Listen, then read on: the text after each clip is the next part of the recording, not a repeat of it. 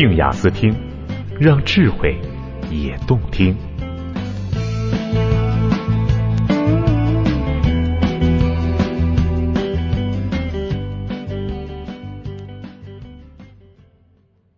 爱与性的实验报告三：你爱他，他爱他。作者：小庄，朗读者：梦溪。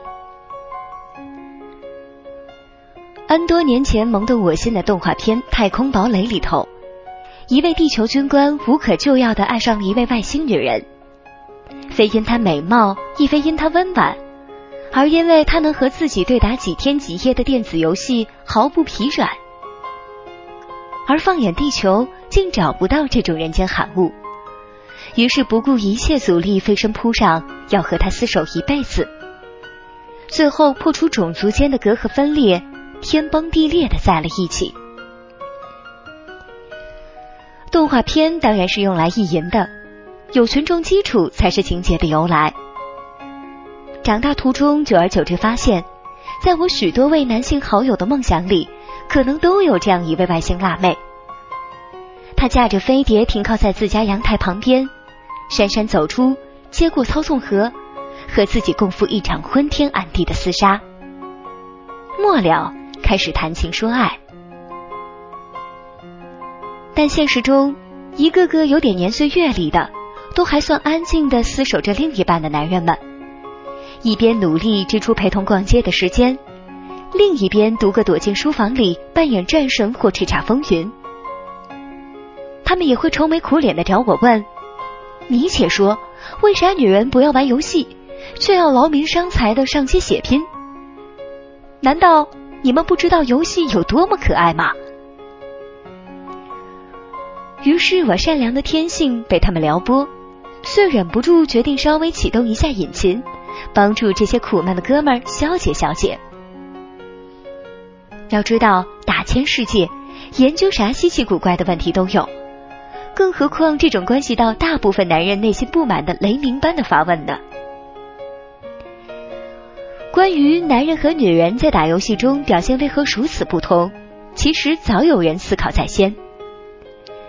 斯坦福医学院的精神科专家艾兰赖斯曾经招募来二十二名年轻人进行检验，男女各一半，具体设置是让他们去玩一个二十四秒为间隔的游戏，并用仪器检查大脑中各区域的活跃状况。游戏画面与屏幕中间设置了一块板，在这二十四秒期间，玩家需要用鼠标去点由屏幕右边向左边移动的小球，点中一个板就会向左移动一定距离，点中的小球越多，它在右边赢取的疆域也会越大。但是，倘若球撞上了板而未被点中，game 就 over 了。另外，这里面还设置了一个窍门，就是玩家越让球接近板再去点它，获得的分就越高。不过在开始的游戏说明里，研究人员故意没有告诉他们这一点。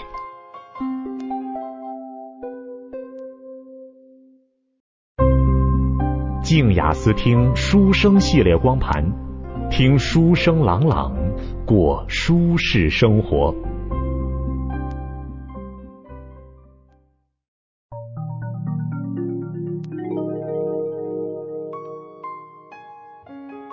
实验开始以后，玩家无论男女都能够很快的发现窍门并加以应用，双方表现绝对不相上下。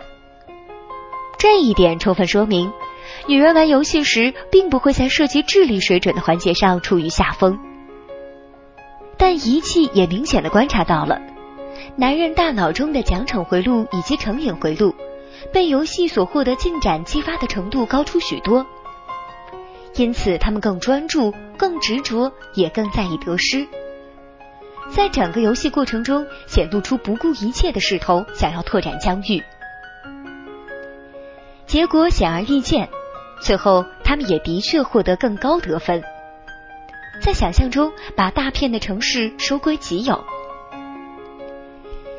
因此，我一般选择这样的方式回答前来讨教的哥们儿：“亲爱的。”你天生被赋予了去摧城拔寨的使命，但没劲的是，已经现代化的过于彻底的地球上，没有那么多山寨城堡可以攻打，所以只好来虚拟的了。可是我们呢？尽管看到了疆域国土的重要性，却考虑到倘若家中细软不打点好，你也没法安心上马，所以还是选择了待在后方。对于那些跑来和我抱怨，我家男人每天就知道和游戏缠绵，都不碰我了的女性朋友，我也准备了另一套说辞给他们。亲爱的。人的大脑中有两套赋予喜怒哀乐的奖惩回路，一套是基本的，关系生存繁殖的食与色，这一套解释了他为什么会和你在一起；另一套则提高一点，促使他去追求其他刺激，比方说啦，飙个车，玩个极限，但那都要经济支撑的，最省钱的还就是在家里打个游戏。